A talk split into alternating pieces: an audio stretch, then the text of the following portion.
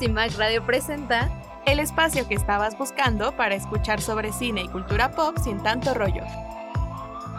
Somos Cinecomadres.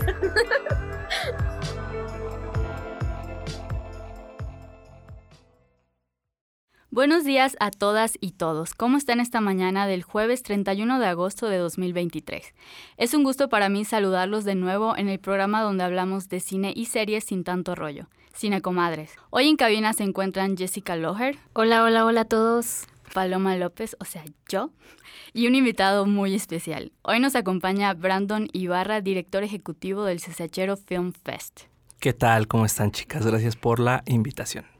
Gracias a ti por venir. Como les adelantábamos la semana pasada, el día de hoy vamos a hablar un poco sobre los festivales de cine en México, pero en especial sobre la séptima edición del Cesachero Film Fest. Y pues bueno, Brandon, ¿por qué no te presentas un poco con la audiencia? Gracias, eh, chicas. Bueno, pues soy Brandon Ibarra, como lo, bien lo mencionaron. Dirijo el festival y desde hace ocho años, pues que se fundó en el 2015, ¿no? Entonces ya son ocho años de trabajo con el festival. Por el otro lado son pues siete ediciones, ¿no? Y bueno, pues hemos hecho cosas de producción, ¿no? Estudié producción de cine en el CCC, en la FESA Catlán. Y bueno, hemos hecho como un sinfín de cosas enfocadas a la crítica, este, jurado en festivales de cine, etcétera, etcétera, etcétera, ¿no? Entonces hay por ahí algunas cosas interesantes.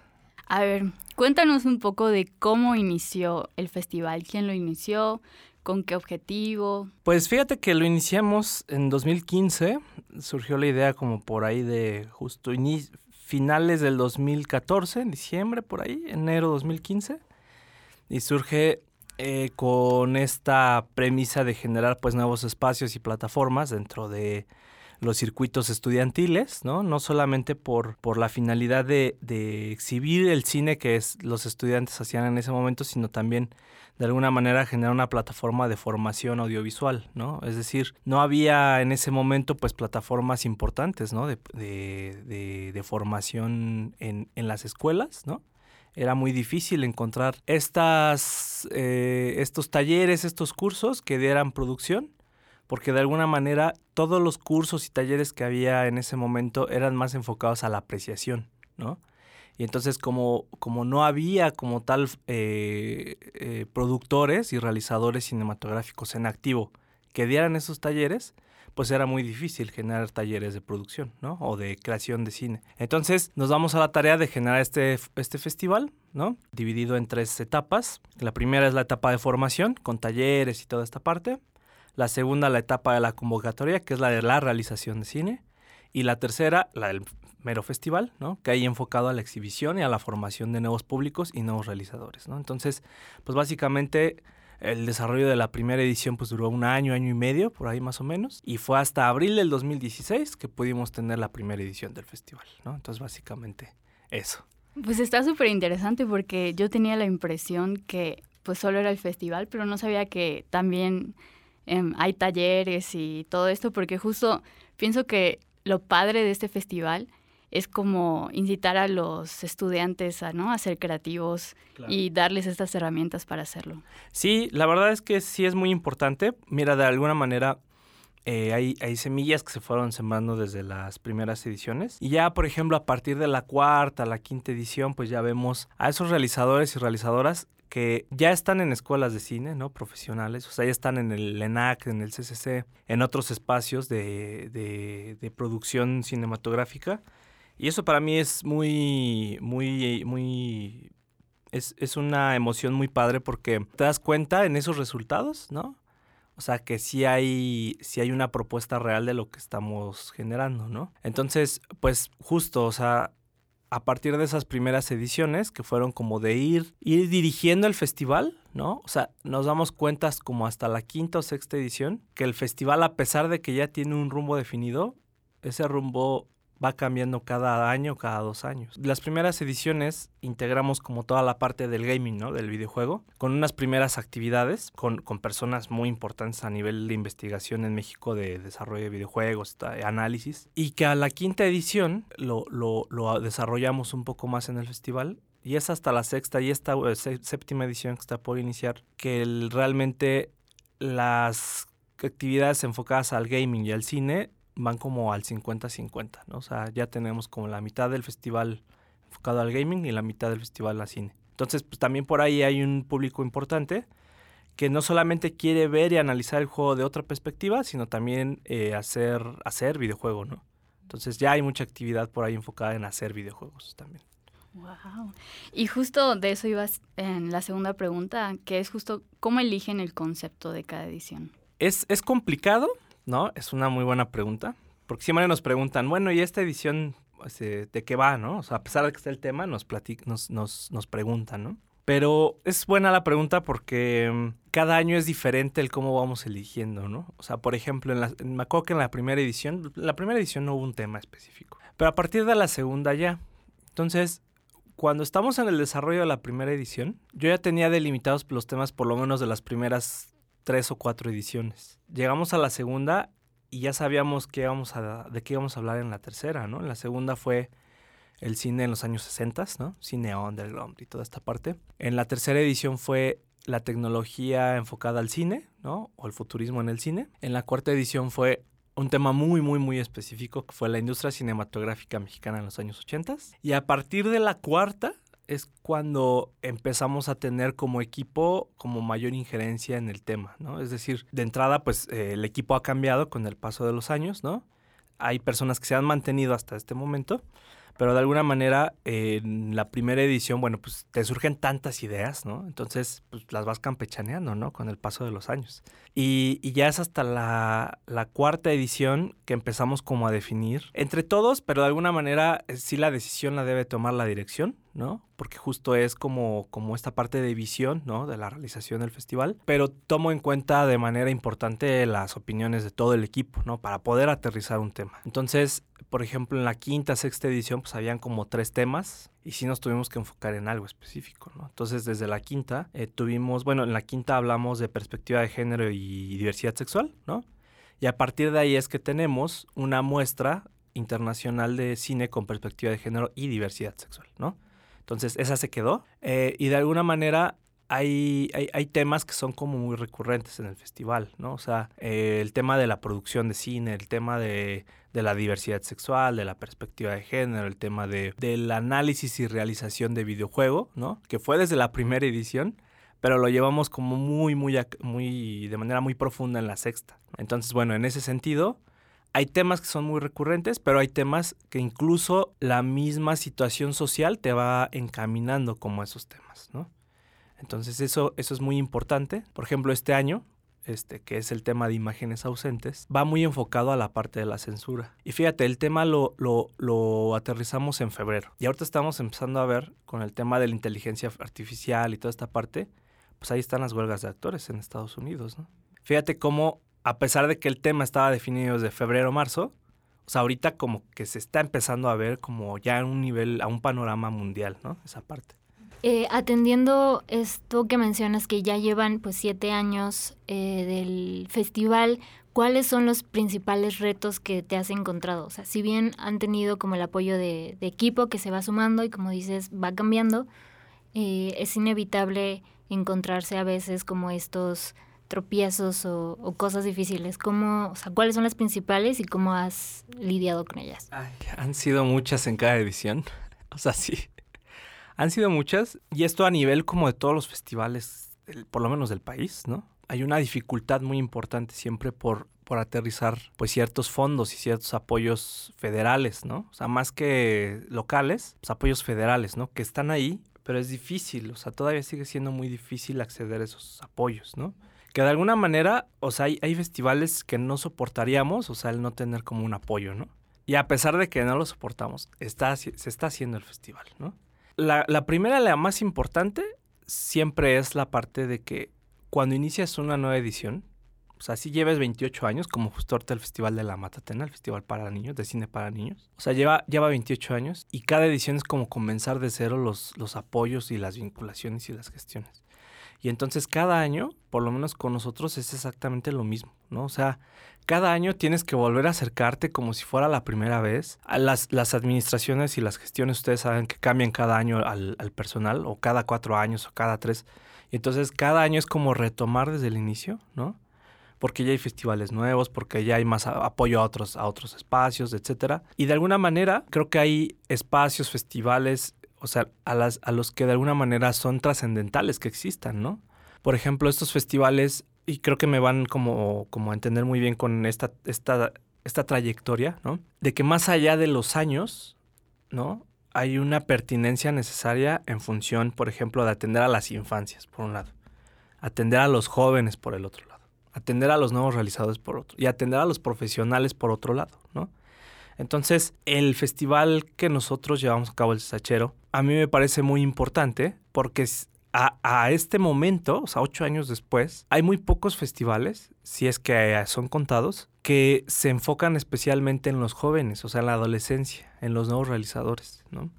Hay, hay para las infancias, ya hay más, pero de alguna manera pues sí es importante que esta parte pues se vaya se vaya eh, pues analizando un poco más no qué estamos haciendo y de qué manera se puede apoyar más a los espacios no porque al final como tú lo mencionabas al principio eh, estos espacios le están dando el acceso a jóvenes que a lo mejor podrían haberse sentido perdidos o no sé, pero encuentran este lugar como seguro y dicen, bueno, aquí encuentro lo que me gusta y se sigan, ¿no? O sea, creo que es un espacio que les permite explorar lo que a lo mejor podrían hacer hasta la universidad, ¿no? Así es, es correcto. O sea, hasta, hasta pueden encontrar su vocación, ¿no?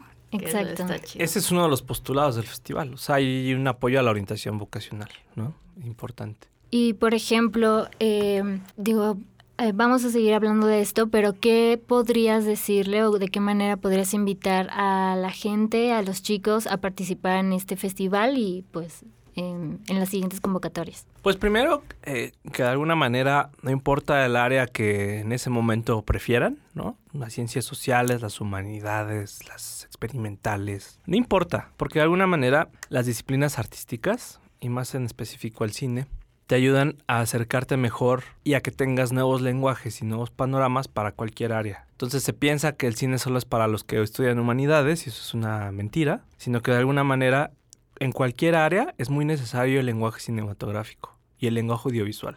Y más ahora con una pandemia que acabamos de pasar, creo que todo el mundo se dio cuenta que es necesario y fundamental el lenguaje audiovisual. Ya empezaba a haber un analfabetismo en el lenguaje audiovisual y ahora es muy necesario. Entonces que de alguna manera se acerquen a través de las redes sociales del festival, CCH Film Fest, nos encuentran en todas las redes, y en la página oficial, ¿no? cchfilmfest.com. Entonces ahí van a poder encontrar todo, convocatorias, eh, las fechas del festival, actividades, todo. Entonces que nos busquen por ahí y sin ningún problema podemos ir atendiendo a todos.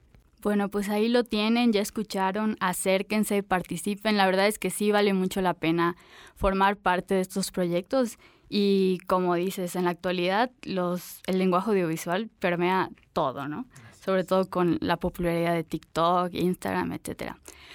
Bueno, pues es momento de pasar un breve corte, pero no se vayan porque al regresar vamos a seguir platicando sobre los festivales de cine en México. Enseguida volvemos. Esto es Cine Comadres.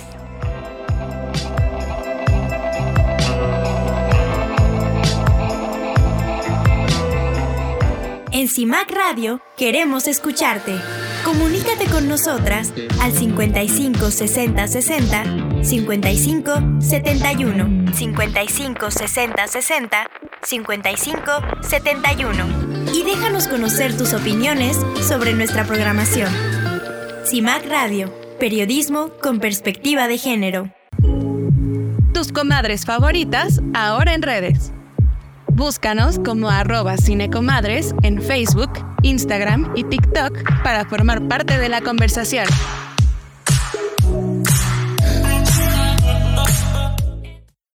Cinecomadres te escucha. ¿Conoces algún festival de cine en México? Hola, mi nombre es Rocío y los festivales de cine que conozco en la Ciudad de México son el FICUNAM y el DocsMX. Hola, me llamo Ari y me gusta mucho el FICMI y Mórbido. Hola, mi nombre es Aurora y mi festival de cine favorito es el Ambulante y también me gusta el Noct Ambulante. Hola, soy Ale, soy cantante profesional y los festivales de cine que conozco son el Festival de Cine de Morelia, el Festival Internacional de Cine de Guanajuato y el Shorts México. Hola, soy Silvia Patri y los festivales de cine que conozco en México son el de Guanajuato, el Festival Internacional de Cine para Niños y No Tan Niños y el de la Ciudad de México. De esos que acabo de mencionar, mi favorito es el Festival Internacional de Cine para Niños y No Tan Niños porque de alguna u otra forma están fomentando el gusto por el cine a los más chicos. Hola, mi nombre es Nayili Montiel, tengo 26 años y los festivales de cine que conozco son el Festival de Cannes, em, el Festival de Cine de Morelia y me parece que hay uno que se llama Macabro sobre películas de terror. Mm, mi favorito creo que es definitivamente el de Morelia. Em, creo que es uno de los acercamientos más grandes que tiene nuestro país al cine internacional. Y mm, no sé, el recinto en Morelia donde se celebra se me hace súper bonito. Información para llevar. ¿Sabías que? Según el Anuario Estadístico de Cine Mexicano 2022, México registró 234 festivales y eventos de cine, lo que representa un 5% más que en el 2021. De esos, el 12% celebraron su primera edición, el 54% fueron presenciales y el 42% híbridos. Además, el número de personas involucradas en la gestión de estos eventos ascendió a más de 2.800, de las cuales el 55% fueron mujeres, 44% hombres y 1% se identificó con otro género. La Ciudad de México concentró el 21% de los festivales, mientras que Guanajuato el 8%, y 15% fueron itinerantes, es decir, con actividades en dos o más entidades. En cuanto a asistencia, el 37% tuvo entre 1 y 500 asistentes, el 22% entre 1000 y 3000 y solo el 5% más de 250.000. Por último, la temática del 92% de los festivales se centró en el cine, mientras que el 8% restante tuvo temáticas multidisciplinarias, entre las que se encuentran religión o cultura, terror o fantasía, medio ambiente, mujeres, perspectiva de género y diversidad sexual. Así que ya lo sabes, seguro hay un festival de cine cerca de ti. Asiste y disfruta del cine.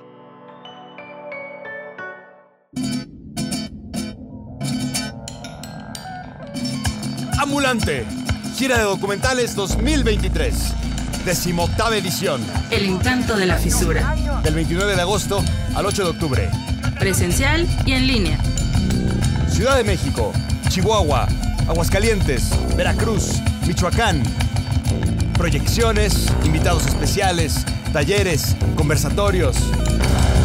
Esbozos, disidencias, fisuras. Cambiando la forma de ver trazando nuevos tapices, mirando desde otro lugar. El encanto de la fisura cambiando la forma de ver, trazando nuevos tapices, mundos, mirando desde otro lugar, matizar, matizar, matizar. Eso, los esbozos, vámonos. ¡Ea! ¡Eh, eh, eh! Visita www.ambulante.org. 18 años.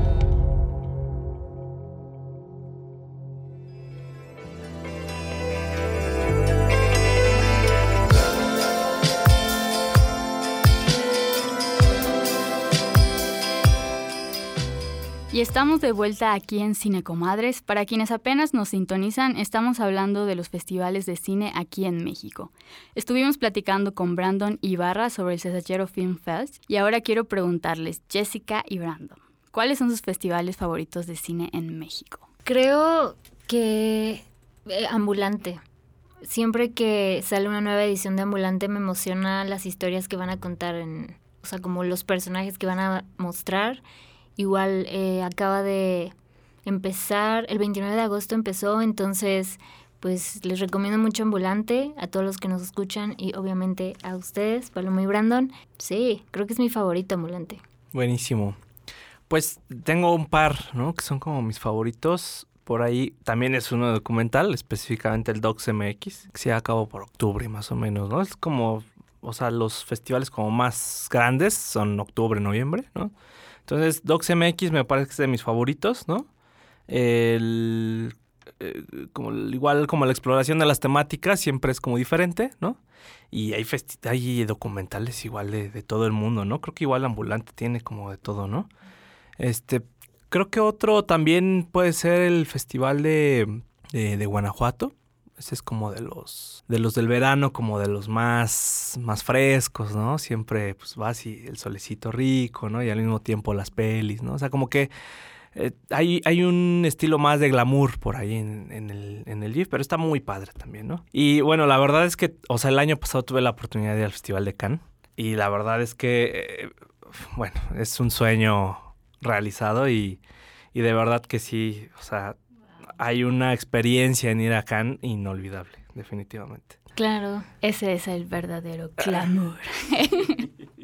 bueno, el mío es macabro porque pues amo el cine de terror y justo estuvimos ahí las comadres eh, en la rueda de prensa con Edna Campos, la directora, y estuvo muy chido, por ejemplo, que comentó que orgánicamente esta edición que acaba de pasar fue en la que tuvo más directoras mujeres, ¿no? E incluso tienen mucho esta, esta perspectiva de género porque tienen también el Macabro Coven, que es como un apoyo para las chavas que quieren ser directoras para coproducir con ellos, entonces está muy chido.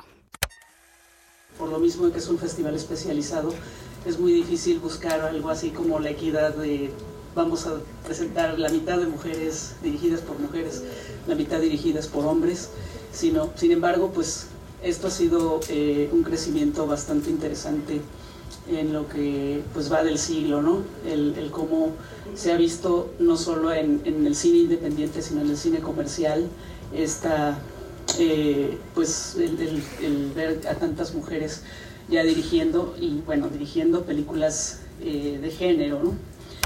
Bueno, y una cosa más.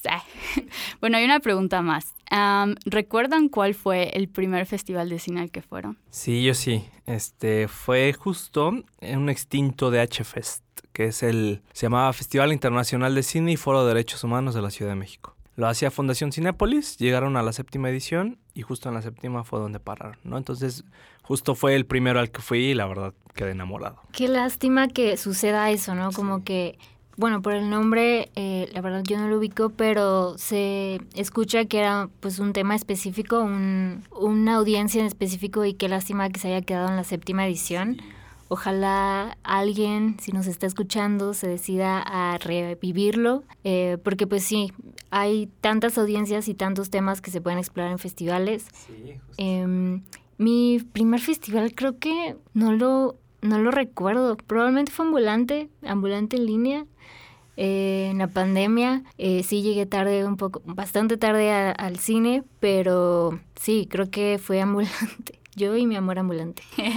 ¿Tú, Paloma? Um, pues el primero lo recuerdo mucho porque pues yo soy de Yucatán eh, y pues ahí pues casi no había casi no había industria, ¿no? Cada vez va creciendo más, pero y de hecho fue espontáneo, o sea, no fue planeado porque fuimos a conocer un cine que es el único cine que no es Cinemex o Cinépolis y estaba un festival que es el FICMI, que es el Festival de Cine de Yucatán.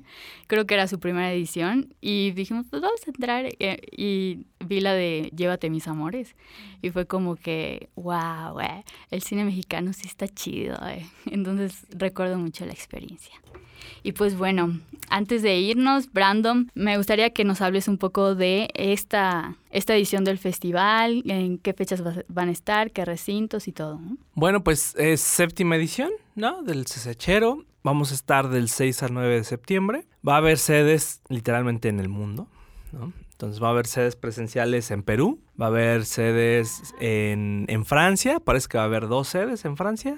Eh, eh, vamos a tener en, en, Texas, también vamos a ver una sede. Y aquí en México va a haber en Mineral del Chico Hidalgo, en Coahuila. Y vamos a estar también en la ciudad en Biblioteca Vasconcelos, vamos a estar en el Faro Aragón, en CSH Vallejo, vamos a estar en, este, en algunas... Eh, circuitos del IMSS, va a haber un par de, de, sedes. Una de ellas es el Cine Linterna Mágica, que es muy reciente, lo reabrieron. Otro va a ser el Teatro Isabel La Corona. Y bueno, también vamos a tener un par de sedes digitales, ¿no? Va, a estar este, algunas proyecciones en, en Film y Latino y otra más, pero ya esa sí la tengo que confirmar posteriormente. Busquen en las redes, como les dije hace un rato, ahí vamos a tener toda la programación, todos los invitados e invitadas, entonces pues se echen una vuelta por las redes. Sí, ¿no? estaremos atentos y atentas a, a lo que los estudiantes y todas las personas que participen en el festival nos, nos van a dar en esta edición y qué bueno, qué gusto que de poco a poco se está expandiendo el festival y también que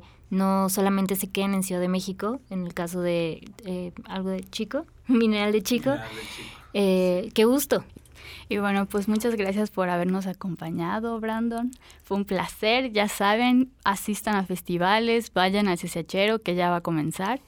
Y pues nada, muchas gracias. Eh, pues como dice Paloma, asistan a todos los festivales que puedan, eh, no se pierdan la cartelera eh, que está ofreciendo el Cesachero Film Fest. Y pues nada, Paloma y Brandon. Gracias por venir. Gracias a ustedes por la invitación y un saludo a todo el público. A este punto ya sabemos que el tema de la séptima edición del Cesachero Film Fest serán las imágenes ausentes. Pero, ¿qué podemos hacer con las imágenes ausentes? ¿Qué alternativas tenemos ante la censura y la ausencia de varias obras? Sencillo, verlas. Como espectadores, nuestra única tarea es ver y disfrutar las obras. Hoy en día, las industrias, tanto del cine como del videojuego, comienzan a apostar por contenidos que siguen una especie de normativas y pasos a cumplir que la misma sociedad ha implementado, dejando a un lado el hecho de que detrás de una obra hay una persona. Tenemos que disfrutar que todas las personas tienen un contexto y una mentalidad diferente, sea considerada buena o mala. Pues esto nos da todo tipo de propuestas para todo tipo de personas. ¿Es el arte juez de lo bueno y lo malo o es solo una ventana hacia ello? Si las personas guardamos un universo único en nuestro interior, ¿por qué nuestras obras deben de ser de cierta manera en el exterior sin ser censuradas o canceladas? Y ahora sí, vámonos con los estrenos. Las recomendaciones semanales de Cine Comadres.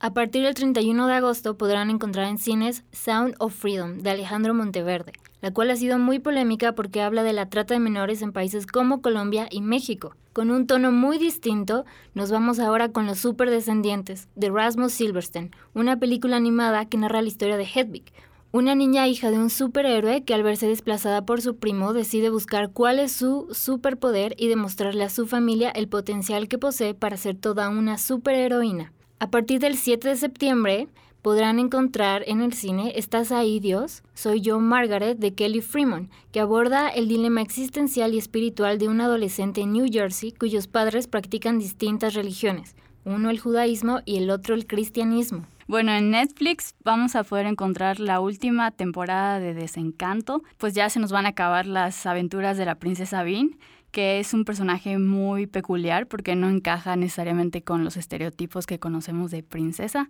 así que si no la han visto, les recomiendo verla.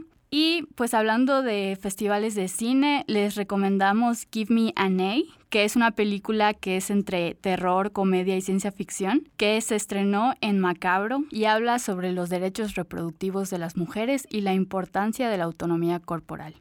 Es una película hecha por mujeres, así que les recomiendo mucho verla. Uy, lo que se viene para el próximo programa de Cine Comadres, donde hablaremos de personajes femeninos icónicos del cine. Acompáñanos. Y ha llegado el momento de despedir el programa de hoy. Muchas gracias por habernos escuchado. Recuerden seguirnos en Facebook, Instagram y Twitter o X como Violeta Radio y en Facebook, Instagram y TikTok como Cine Comadres. Solo nos queda agradecer el resto del equipo de Cine Comadres que se encuentra en cabina. Dafne El Bichoringo López, Sujei Moreno, Lice Martínez y Adriana Collado. También agradecemos a las másters de CIMAC Radio, Lucero Zamora y Saraí Nicanor, quienes estuvieron a cargo de la mezcla. De este lado de los micrófonos, Paloma López y Jessica Loher les damos las gracias y les invitamos a escucharnos el próximo jueves en punto de las once y media de la mañana en el 106.1 FM Violeta Radio. Que tengan un buen fin de semana. Esto fue Cine Comadres. CIMAC Radio presenta el espacio que estabas buscando para escuchar sobre cine y cultura pop sin tanto rollo. Somos Cinecomadres.